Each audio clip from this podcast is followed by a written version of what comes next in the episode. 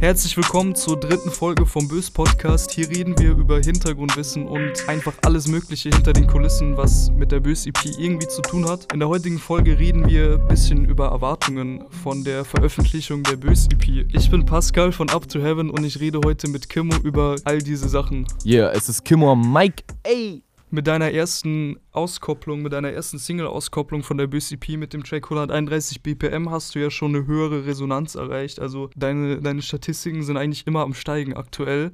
Was macht es mit einem? Setzt sich dich setzt es sich unter Druck im Allgemeinen, dass auch die EP so gut performt? Ja, also ich hoffe auf jeden Fall, dass die EP gut, an, gut ankommen wird und ähm, 131 BPM ist jetzt äh, auch sehr, sehr, sehr, sehr, sehr gut bei euch angekommen. Ja, ich hoffe, dass die EP auf jeden Fall gut ankommt. Und ähm, also wir sprechen ja jetzt hier noch nicht so von extrem großen Zahlen.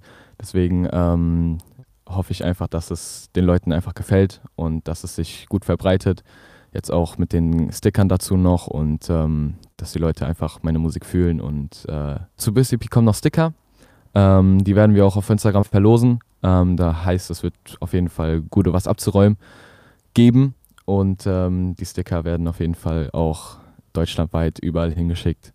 Damit Wie heißt du denn auf Instagram, dass es auch niemand hier verpasst? Ja, auf, äh, auf Instagram heiße ich kimmo.uth up to heaven. Ähm, ja, da checkt auf jeden Fall die Beiträge aus in den nächsten Tagen. Es wird auf jeden Fall sehr, sehr krass.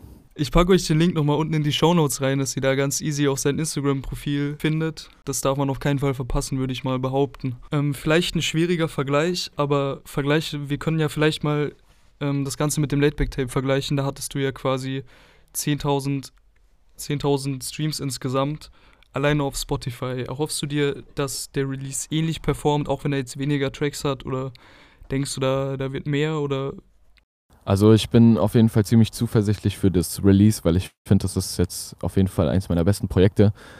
Ähm, aber es wird hoffentlich auch die 10.000er Marke über, überschreiten.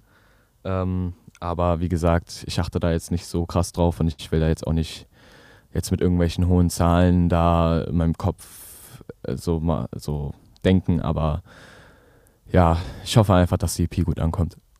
Okay, ich glaube, das ist auch allgemein einfach das Beste, wenn man sich nicht von Zahlen so verrückt machen lässt, weil ja, am Ende will man einfach nur Mucke droppen und dann ist es, glaube ich, super, dann schadet es einem viel mehr, wenn man da so von Zahlen ausgeht und. Eben. Ja. Also zusammenfassend können wir eigentlich sagen, dass, dass du keine konkreten Erwartungen an das Release hast und dass hier auch Zahlen nicht so wichtig sind. Und genau. Ja, auf jeden Fall. Danke, Kimo, dass du dir die Zeit genommen hast. Am 7. April kommt die BCP. Verpasst es nicht, das ist ein Mittwoch. Ihr könnt den Release auch schon pre-saven, dass der dann am Tag der Veröffentlichung direkt in eurer Musikbibliothek landet. Den Link dazu packe ich auch unten in die Show Notes rein. Ja, streamt die EP tot. Ich will euch alle ausrasten sehen. Ja, Mann. Wir hören uns dann in den nächsten Tagen wieder mit der vierten Folge. Abonniert den Podcast, damit ihr das Ganze nicht verpasst. Und genau, bis dahin. Tschüssi. Ciao, ciao.